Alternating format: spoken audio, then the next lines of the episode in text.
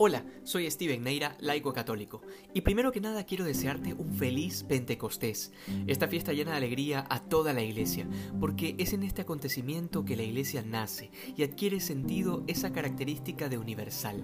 La palabra católico justamente significa universal, y el primero en utilizar el término fue San Ignacio de Antioquía en el siglo II, y hace referencia a que a partir de que el Espíritu Santo infundió en los apóstoles el valor de predicar y la gracia de hablar en distintas lenguas, la salvación el anuncio del Evangelio ya no estaba limitado solo a Jerusalén o al pueblo judío, sino que se abría a todo el mundo.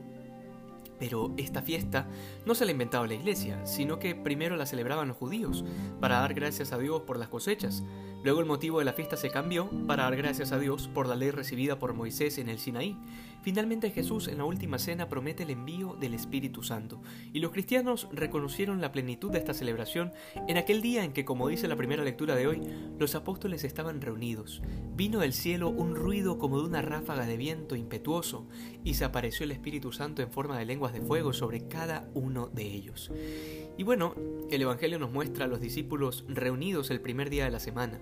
Este detalle es sumamente importante.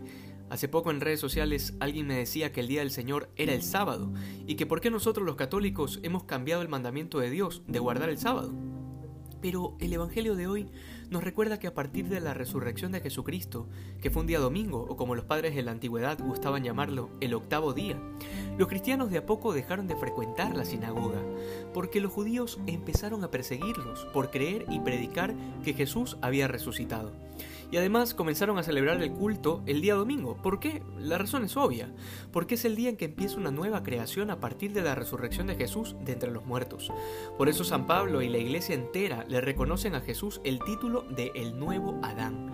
Porque es una nueva creación a partir de él. Por eso hoy San Juan nos dice que estaban todos reunidos el primer día de la semana, es decir, el domingo. Quienes se aferran al Antiguo Testamento y dicen que el día del Señor es el sábado, sencillamente no han aceptado la resurrección de Jesucristo con todas sus consecuencias. Y como diría San Pablo en su primera carta a los Corintios, si Cristo no ha resucitado, vana es nuestra fe y seguimos en nuestros pecados. Luego, el Señor hace este gesto de mostrarles las heridas de las manos y del costado, sobre todo porque muchos no terminaban de entender qué era esto del cuerpo glorioso con el que había resucitado Jesús, y pensaban que era un fantasma, o que de repente su cuerpo era una especie de disfraz, y que en verdad el Verbo eterno de Dios no podía probar la muerte pero el Señor muestra las heridas de la pasión, como diciéndonos, como diciéndonos, soy yo, el mismo que pasó por la humillación de los insultos, por el dolor de los latigazos y por la muerte de la cruz.